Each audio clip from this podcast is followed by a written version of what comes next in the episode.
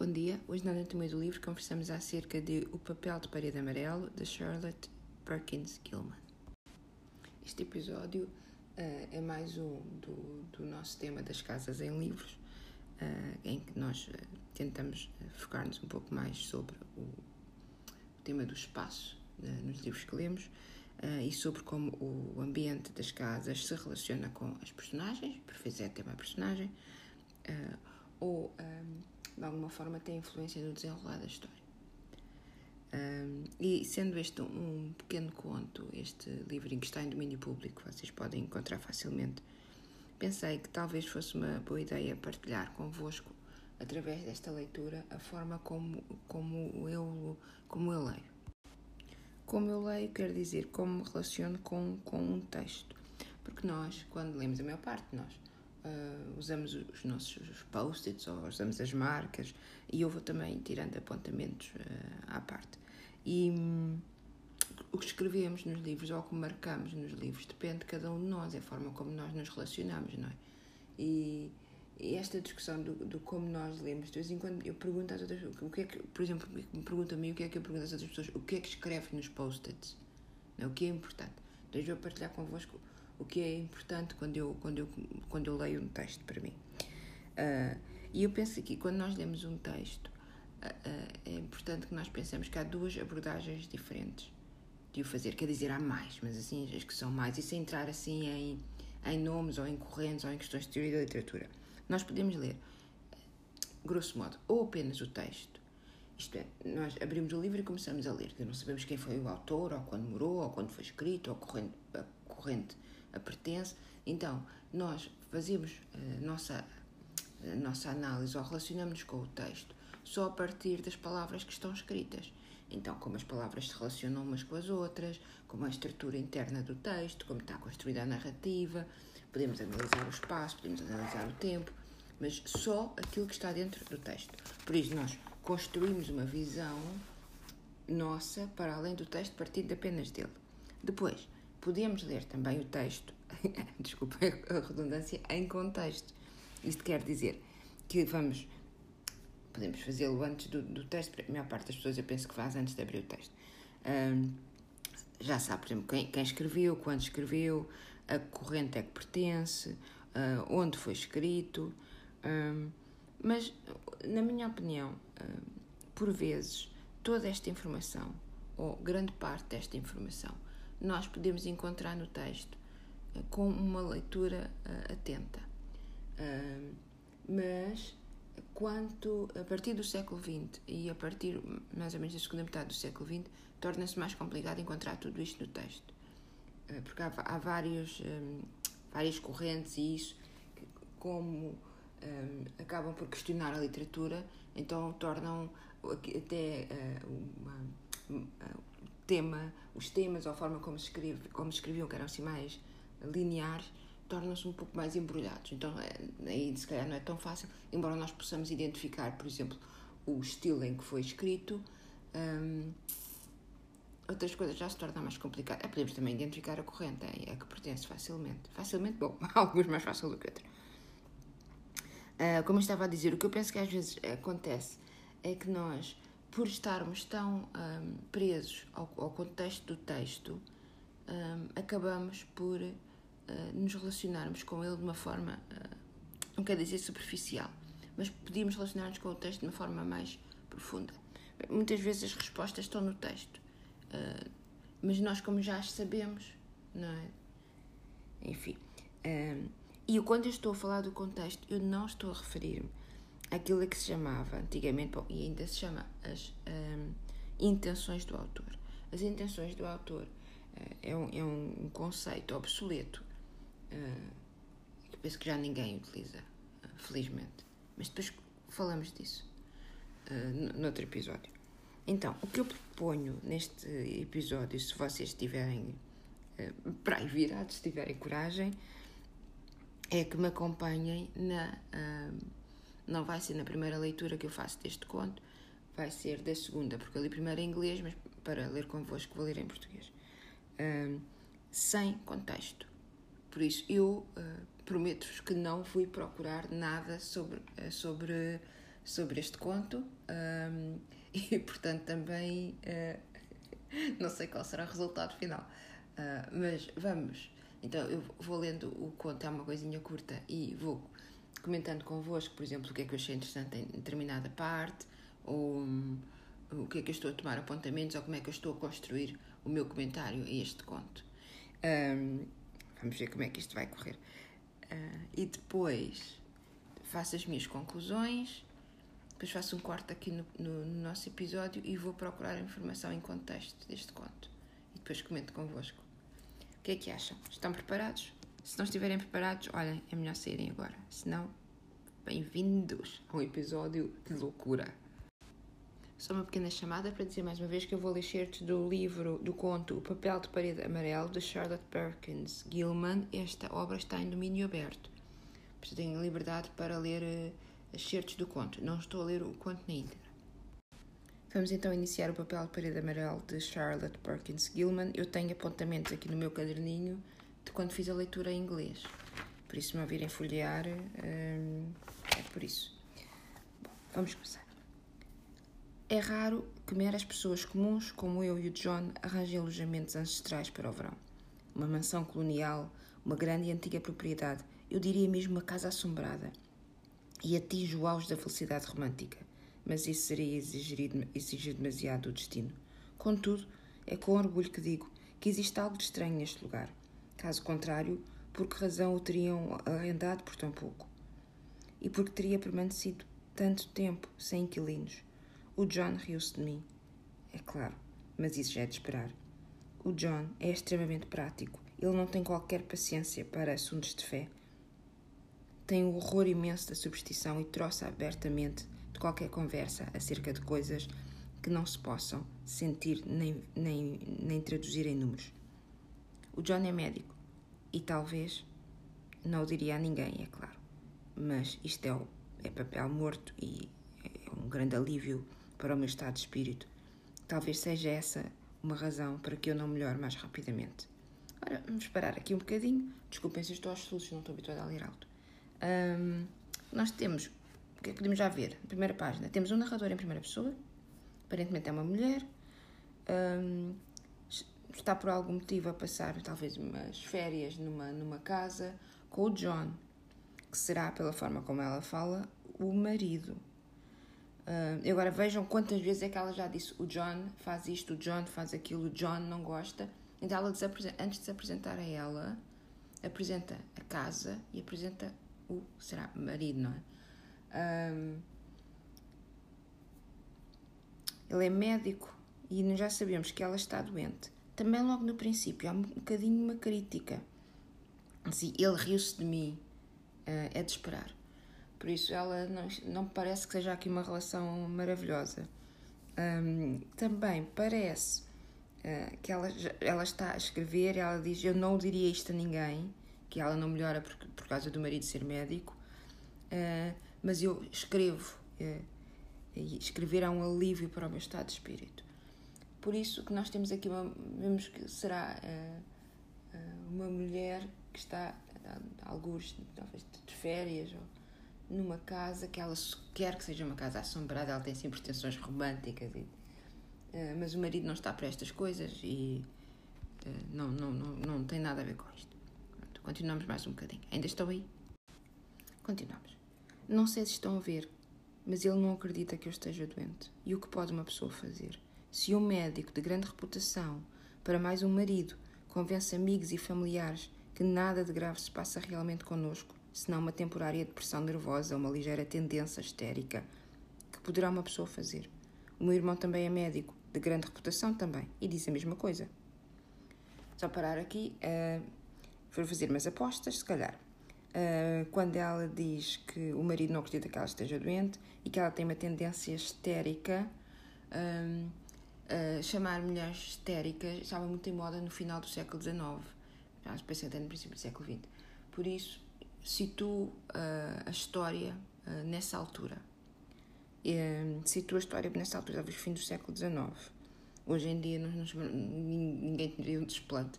Bom, talvez tivesse, mas fazendo um, ligação a este, a este período. Portanto, eu, eu posto por aqui. Um, também, por uma coisa que ela nos vai dizer, um, o, o, irmão também é como ela, e depois a questão da.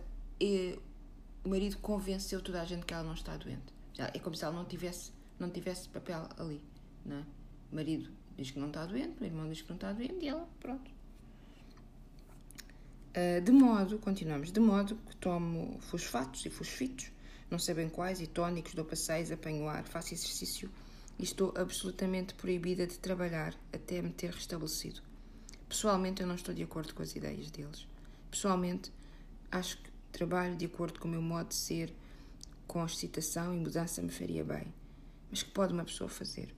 Apesar das opiniões dele, escrevi durante uns tempos, mas na verdade isso acaba sempre por me fatigar bastante. Eh, ter que fazê-lo tão veladamente, ou caso contrário, ter que enfrentar uma grande oposição. Por vezes imagino que, dada a minha condição, se tivesse menos contrariedades e mais convívio estímulo, mas o John diz que o pior que eu posso fazer é passar pensar na minha condição e confesso que isso já me faz sentir bastante mal. De modo que não elaborarei mais sobre o assunto e falarei apenas da casa. Ah, vejam, não é? Como esta mulher já está numa posição de não ter poder nenhum, não é? O marido decide como homem e como médico. E o irmão também, como homem e como médico. Então ela está numa situação que não tem poder absolutamente nenhum. Ela nem escrever uh, uh, lhe é, de, certa forma, uh, permitido. E então ela diz: Bom, se é assim, então olha, vou, vou falar sobre a casa. Então o que é que esta casa tem? De, de misterioso? Conta-nos ela. é um lugar maravilhoso. Está bastante isolada, situada suficientemente longe da estrada a cerca de 6 km da aldeia. Faz-me pensar nas casas inglesas de que lemos em livros, pois tem sebes e paredes e portões que se trancam e uma série de pequenos alojamentos separados para os jardineiros e para o pessoal. Tem um jardim delicioso.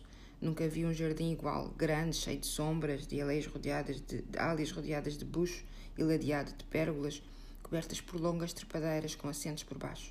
Também tem estufas, estufas para plantas, mas estão agora todas partidas. Houve alguns problemas legais, segundo creio. Uh, algo que tinha que ver com os herdeiros e co-herdeiros. De qualquer modo, este lugar está vazio há anos. Receio que isso estrague um pouco a minha fantasmagoria, uh, porém, não me importo.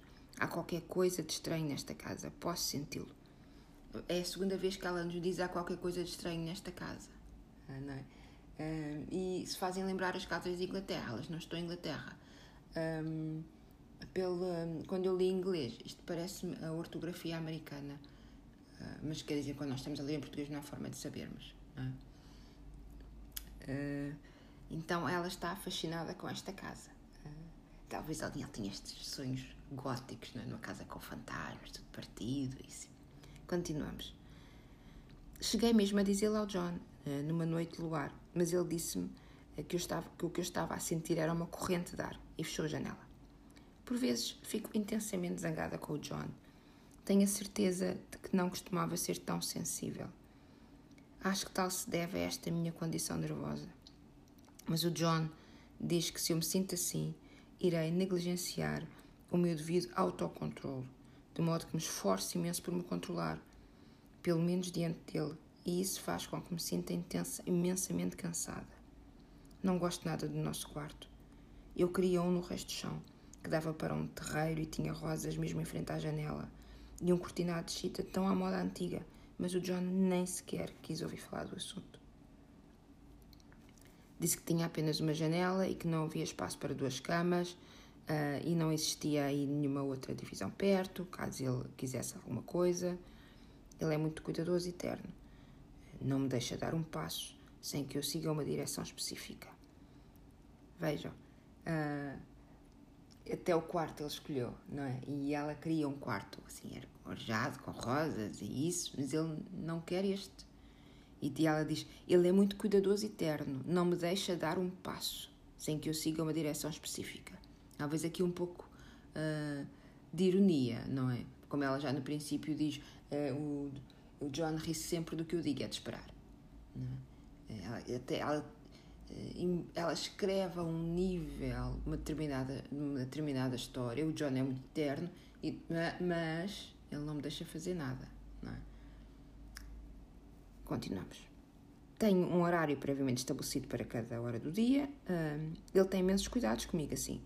Sinto-me basicamente uma ingrata por não o valorizar mais. Disse-me que tinha vindo até aqui só por minha causa e que eu deveria ter um repouso absoluto e beneficiar de todo o ar livre possível. O teu exercício depende das tuas forças, minha querida, disse ele, e a tua comida do teu apetite, mas o ar poderás respirá-lo continuamente. De modo uh, que ficámos com o quarto das crianças no cimo da casa. É, é um quarto grande e arejado que ocupa quase todo o, o andar, com janelas toda à volta uh, e uma abundância, uma abundância de luz uh, e, de, e de ar.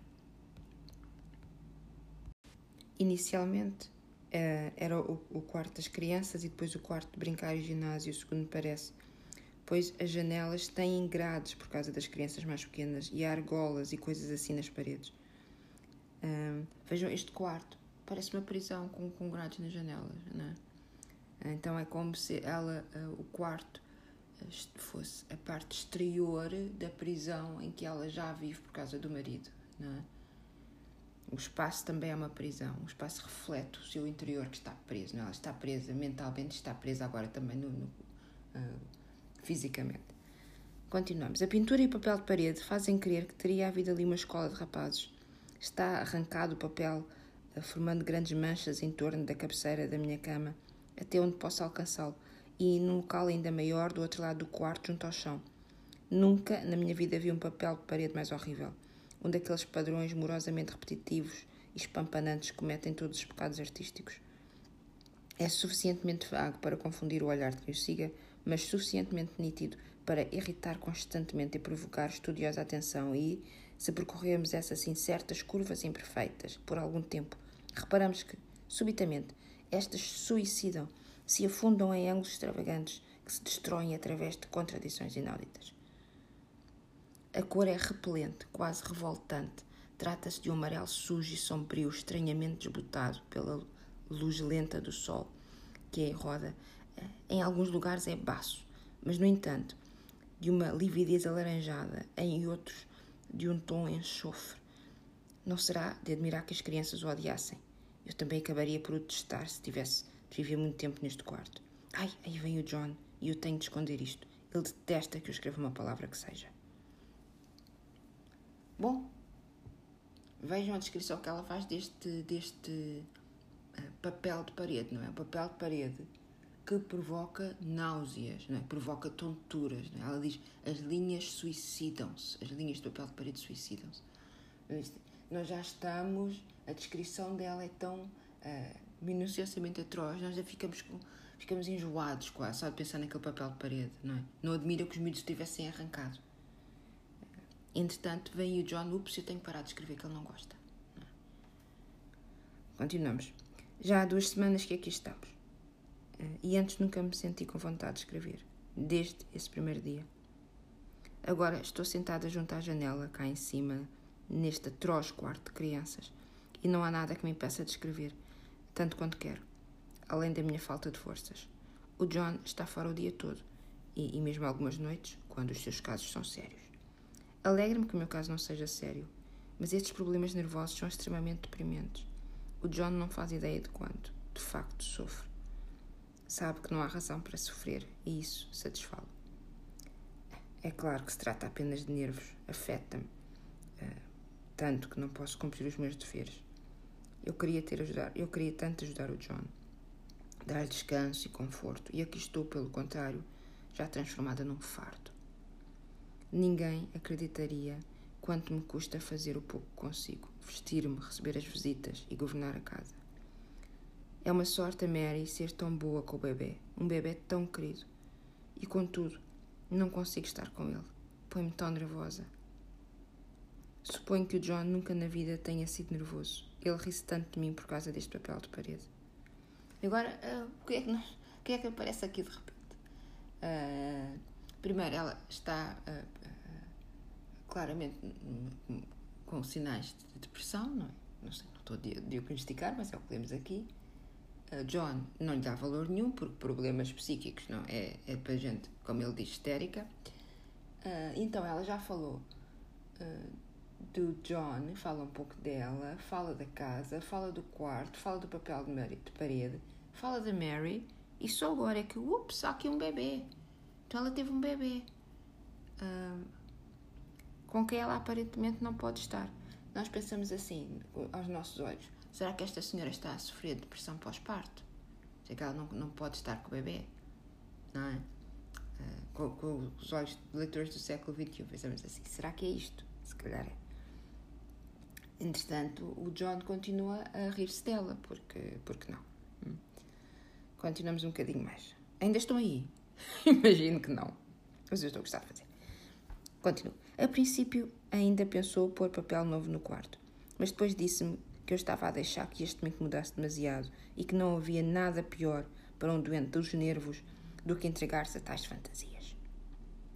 Disse-me que, depois de mudar o papel de parede, uh, seria a pesada mesa de cabeceira, depois as janelas gradeadas e em seguida a cancela ao cimo das escadas, para não falar de outras coisas. Vejam que ela também tem uma cancela ao, ao cimo das escadas. Ah, porque era um quarto de crianças, sim, mas uh, traz ainda mais força ao facto dela estar presa, não é? Uh, bem sabes que este lugar só te está a fazer bem, diz ele. Para mais, minha querida, não estou interessada em renovar uma casa que apenas arrondei, arrendei por três meses. Nesse caso, deixa que nos mudemos para o andar de baixo, sugeri eu. Há lá quartos tão bonitos.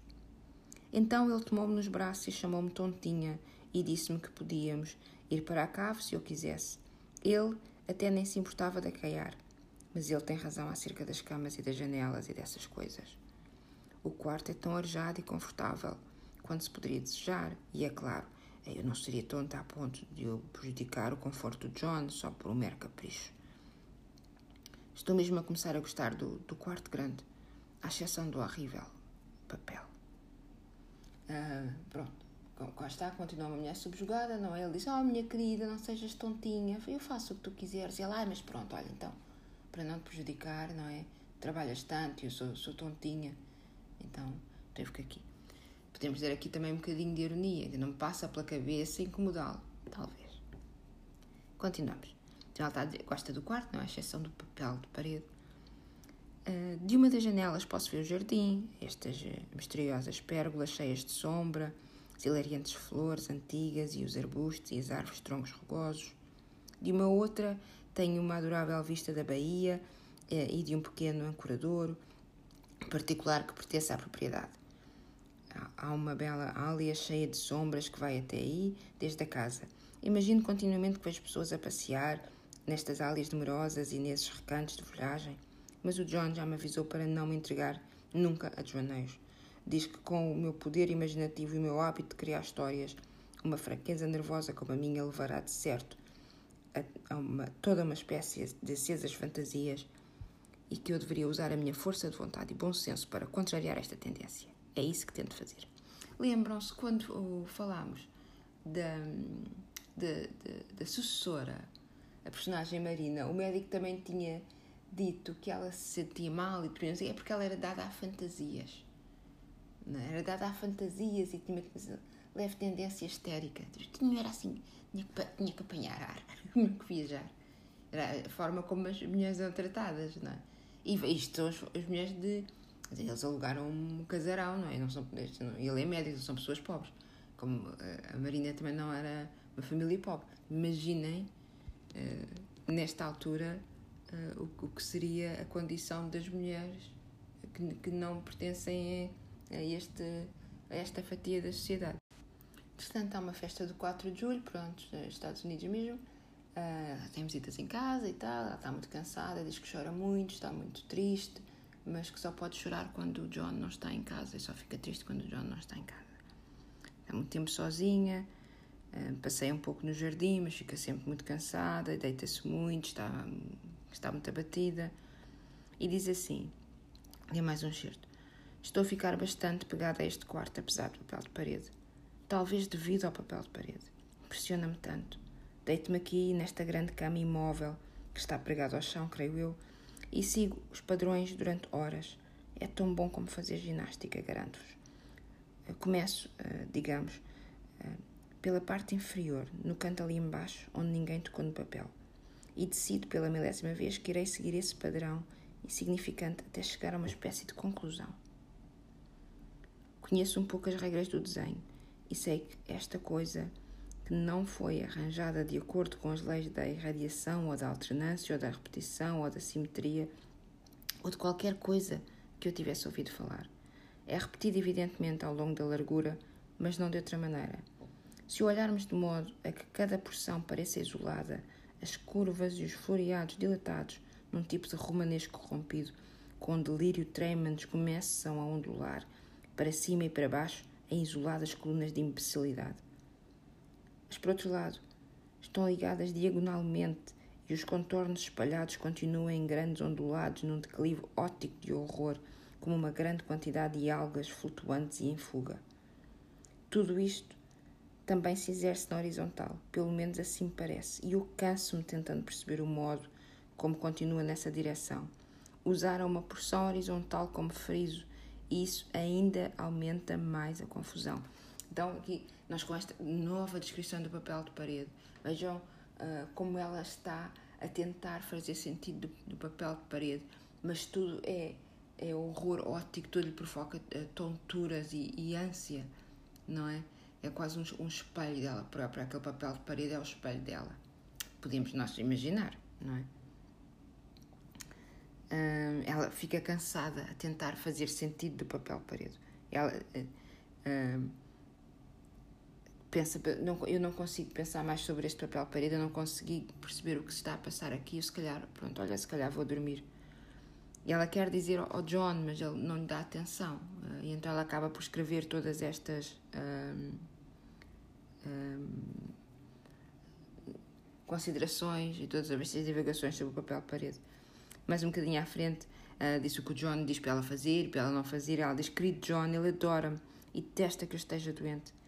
Uh, tentei ter com ele uma conversa muito séria e sensata no outro dia e disse-lhe quanto desejaria ir visitar o primo Henry e a Julia, mas ele disse-me que eu não era capaz, uh, que eu não iria suportar depois de aí chegar uh, que eu não, não quis insistir muito, pois eu já estava a chorar antes mesmo de ter acabado de lhe pedir para sair.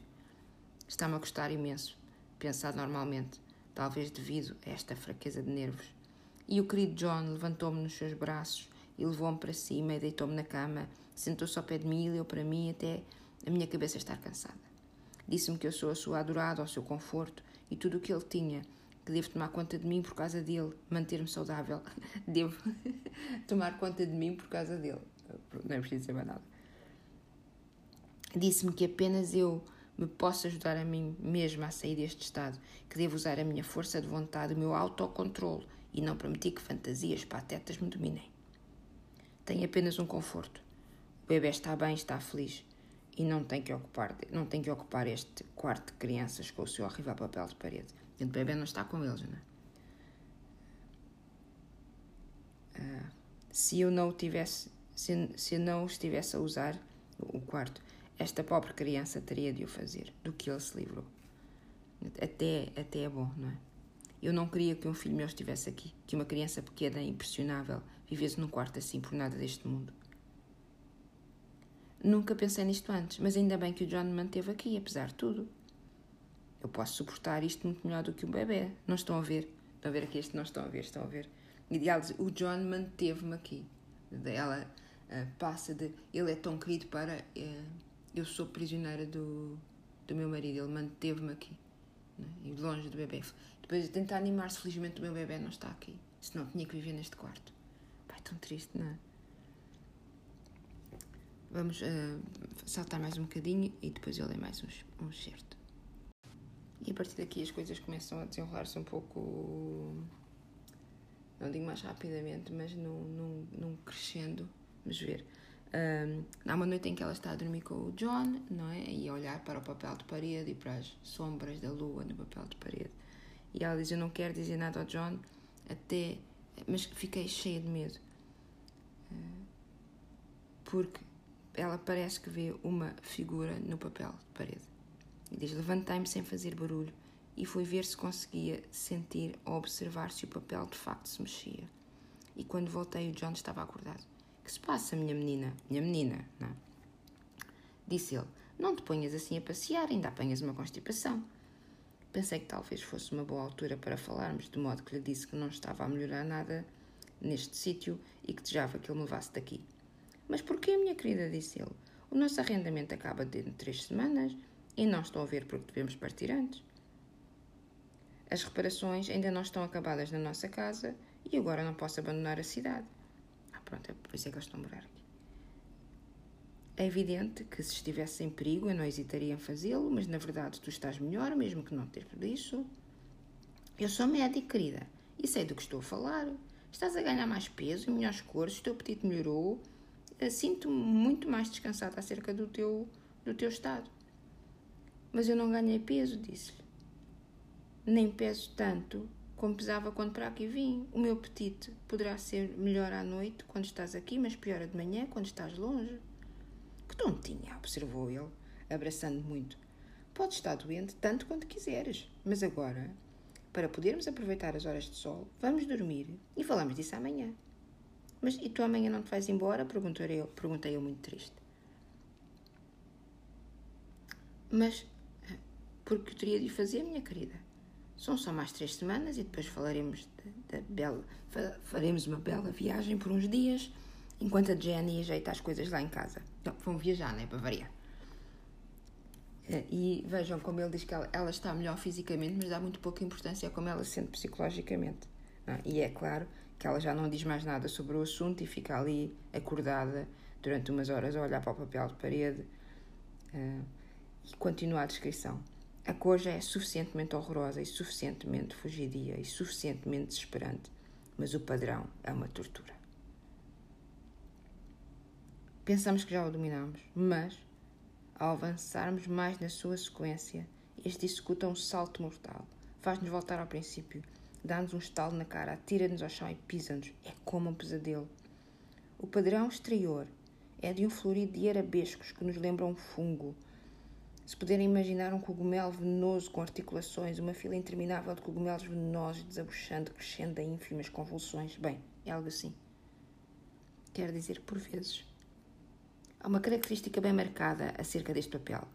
Qualquer coisa que mais ninguém repara, exceto eu, é o facto de mudar à medida que a luz muda.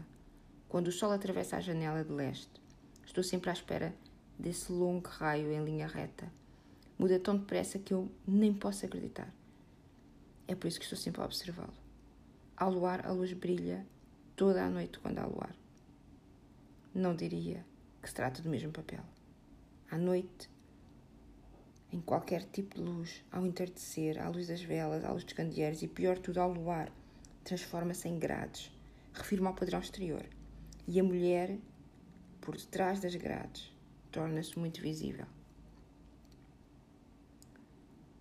Durante muito tempo, nunca me dei conta desse batido padrão de fundo que aparecia por trás, mas agora tenho quase a certeza que se trata de uma mulher. Durante o dia ela é discreta, calada, imagino que seja o padrão que a mantém quieta. É tão intrigante. Mantém-me também calada durante horas. Agora passo muito tempo deitada. John diz que devo dormir o mais possível.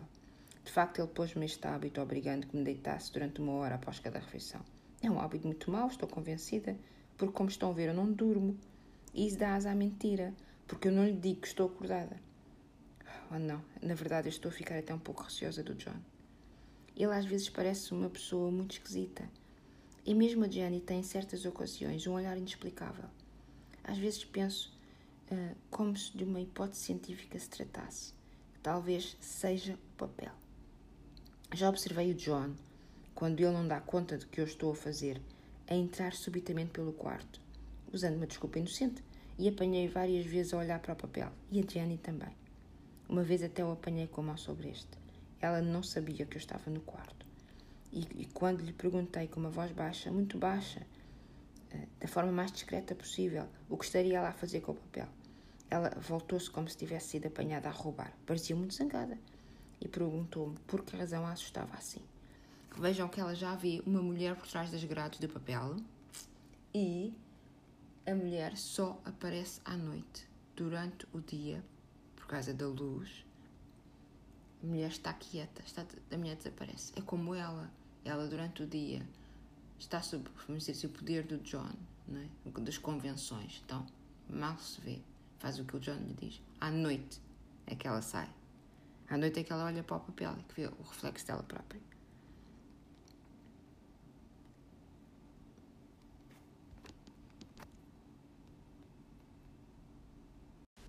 Outra curiosidade do papel é que o papel cheira e é um cheiro, conta-nos ela, que não a abandona mesmo quando ela vai andar de cavalo. Uh, o cheiro está sempre, sempre com ela. Uh, não é mau, diz ela, a princípio, e é muito suave, mas é um odor mais subtil e persistente que alguma vez conheci. Com este tempo úmido e horrível, acordo durante a noite e reparo que para sobre mim. De início costumava incomodar-me. Cheguei mesmo a pensar seriamente em incendiar a casa para matar o cheiro mas agora já estou habituada. A única coisa em que consigo pensar é que é semelhante à cor do papel. É um cheiro amarelo. Uh, é um, o cheiro, uh, para já, é, é, é, acrescentar um outro sentido. É? o, não, ela já não está só a ver, agora também já está a cheirar. Mas é uma forma deste papel de parede nunca a deixar em qualquer situação em que ela esteja. Ela está sempre presa no quarto com o papel de parede. É?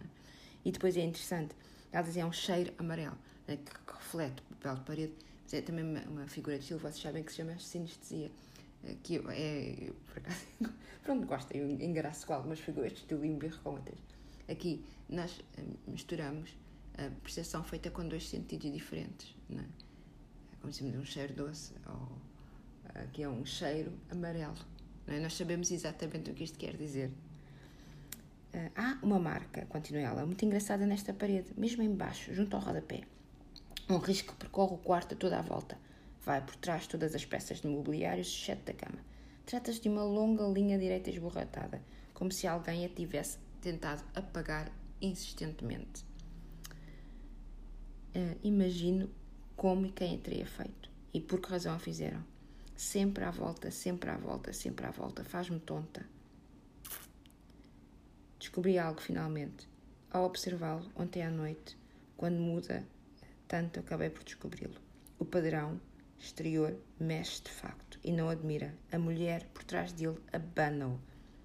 Por vezes há uma grande quantidade de mulheres por trás, outras apenas uma, e ela rasteja rapidamente e o seu rastejar faz tremer todo o papel. Depois, nos locais mais iluminados, ela fica quieta e nos sítios mais sombrios agarra-se às grades e abana-as abana com muita força. Uh, continuamos aqui, não é? Com, com ela se refletir, que ela imagina, ela se ver nesta mulher que ela imagina um, presa por trás das grades, quieta nos sentidos de luz, ativa nos, nos, nos sítios de, de escuridão. Vamos ler mais um bocadinho. Ela está sempre a tentar trepá-las, às grades, para se libertar, mas ninguém poderia trepar e sair desse padrão. Estrangula tantas pessoas Acho que é por isso que tem tantas cabeças. Estas atravessam-no e em seguida o padrão estrangula-as e volta-as ao contrário e faz com que os seus olhos fiquem brancos e essas cabeças estivessem cobertas ou fossem retiradas, não seria assim tão mal. Acho que, se esta, acho que esta mulher sai durante o dia. E vou dizer-vos porquê em segredo. Eu já a vi. Eu posso vê-la através de cada uma das minhas janelas. É sempre a mesma mulher, bem sei, porque ela está sempre a rastejar e a maior parte das mulheres não o faz durante o dia. Vejo-a nessa longa ália cheia de sombras a rastejar para cima e para baixo. Vejo-a sobre essas pérgolas cobertas de cachos floridos a mover-se subtilmente através do jardim. Vejo-a nessa longa estrada sob as árvores a rastejar. E quando passa uma carruagem, ela esconde sob as ramagens das amoras. Não a critico mesmo nada, Deve ser muito humilhante ser-se assim, apanhada a rastejar durante o dia.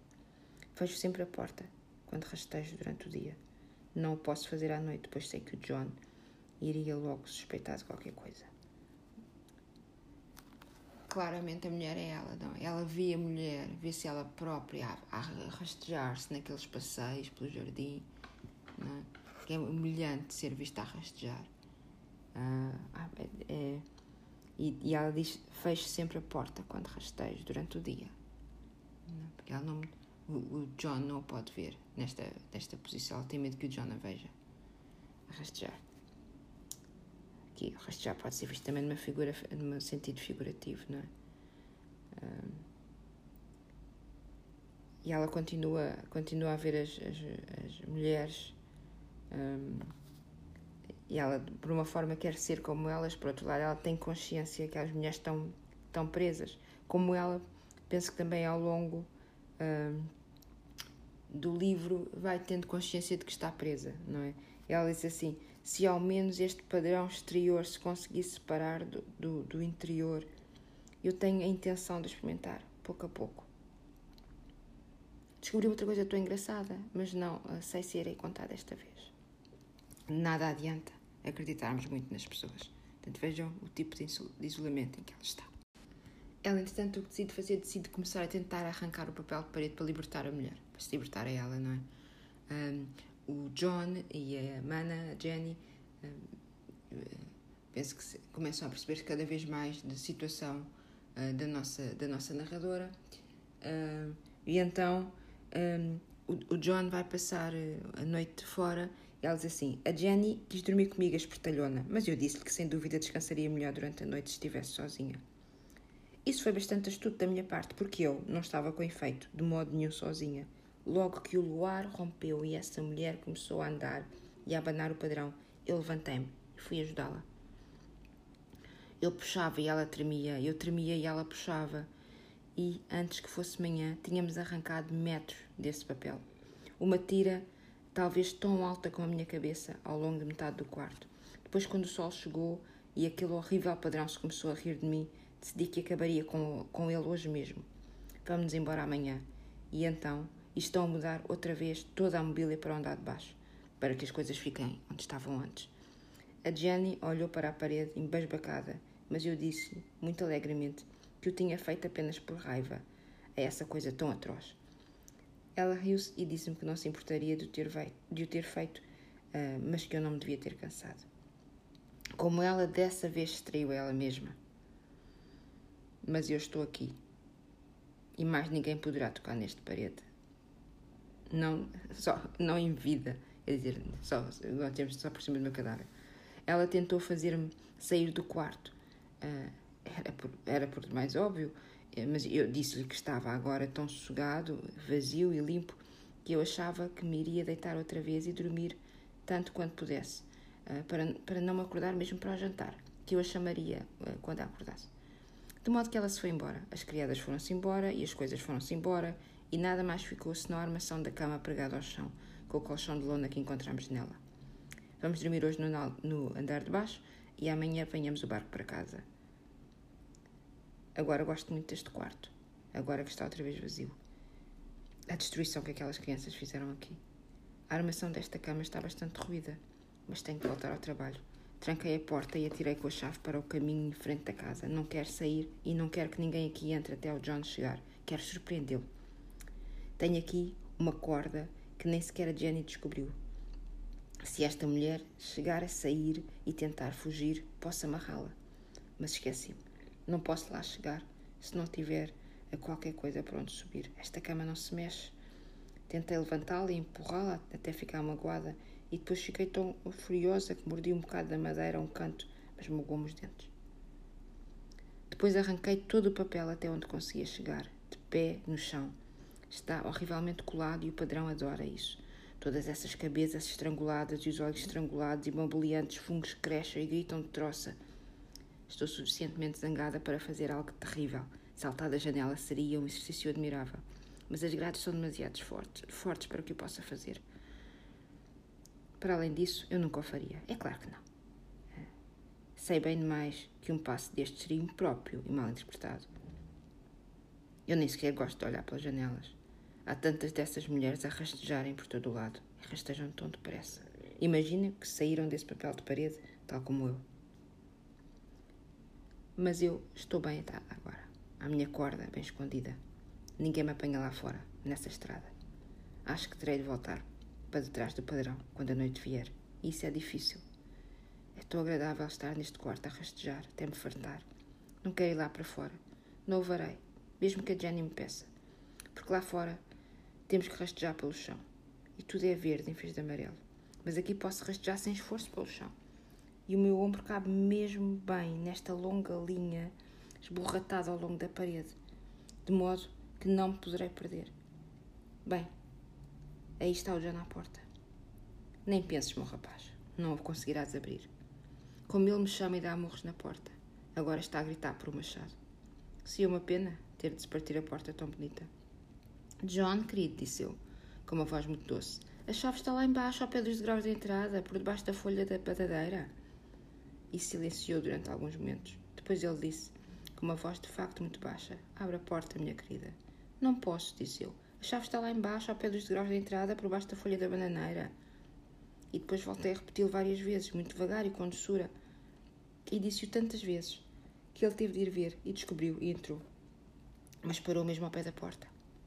Que se passa? gritou ele. Por amor de Deus, o que estás a fazer? Eu continuei a rastejar à mesma, mas olhei para ele por cima do ombro. Finalmente consegui sair, disse eu, apesar de ti e da Jane, e arranquei grande parte do papel, de modo que já não me poderás voltar a pôr lá dentro. Agora, digam-me, por que razão terá aquele homem desmaiado? Mas é que desmaiou mesmo, e logo no meu caminho, junto à parede, de modo que tive que rastejar por cima dele.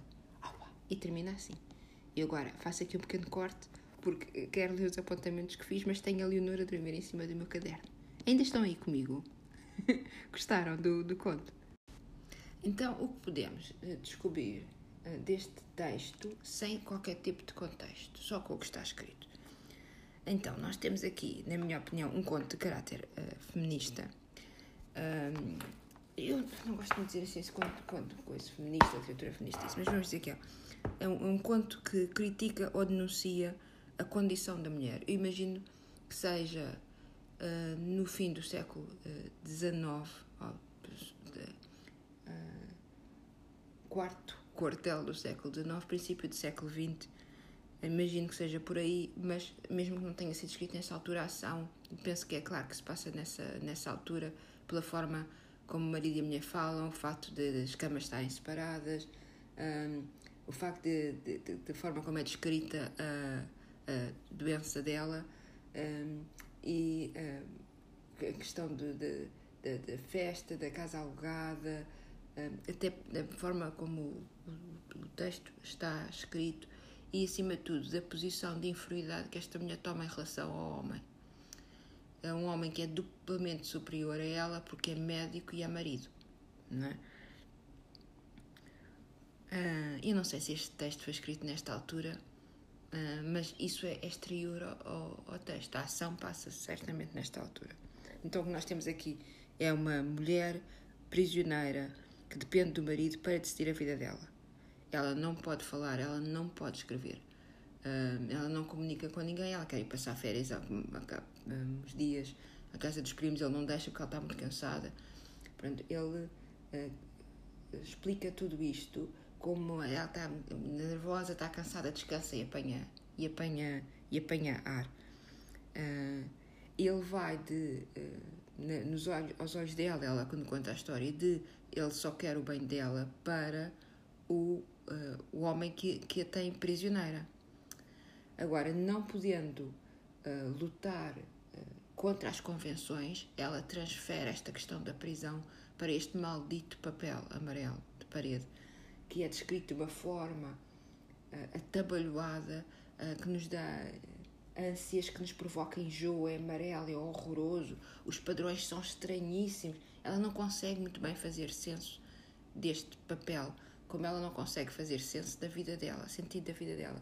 O que ela descobre neste papel é uma mulher presa por trás das grades, que acaba por se refletir ela própria, e depois, quando ela diz há muitas mulheres aqui, uh, e as mulheres rastejam-se durante um dia fora de casa, fora do papel. Uh, as primeiro estão presas no papel durante o dia e à noite e depois ela, há uma altura que elas que elas já estão a passear pelo jardim. Estas mulheres são ela. A primeira mulher é ela e depois ela diz há tantas mulheres presas no papel como eu. Portanto, é ela que está presa no papel como está presa na vida dela. E depois, no fim, uh, ela acaba por ter eles vão-se embora, não é? Uh, mas ela tem medo de ser obrigada a, a, voltar a estar presa noutra casa, mas a voltar a estar presa. Então ela arranca o papel todo porque ela transfere esta ideia de se eu arrancar o papel, o papel já não me pode prender. E ela já não quer sair daqui, porque ela sabe que voltar para a casa dela vai voltar a estar presa noutra situação, que ela talvez não queira. Eu, eu não sou médica, eu não sei, talvez o médico possa, se há aqui sintomas de algum distúrbio, eu não sei. Eu imagino aqui como há, como há referências ao bebê com quem ela não pode estar, e ela diz, ainda bem que o meu bebê está longe de mim, ah, porque senão ele, tinha que viver aqui neste quarto. Ele tinha que viver vestido com uma mulher louca, com uma, uma mãe louca. Eu imagino que possa ser depressão pós-parto, mas eu não tenho conhecimento ah, de medicina para poder. Quer dizer, pode ser que haja aqui pistas neste, neste texto sobre o que se está a passar com a senhora, mas eu não sei. Pronto.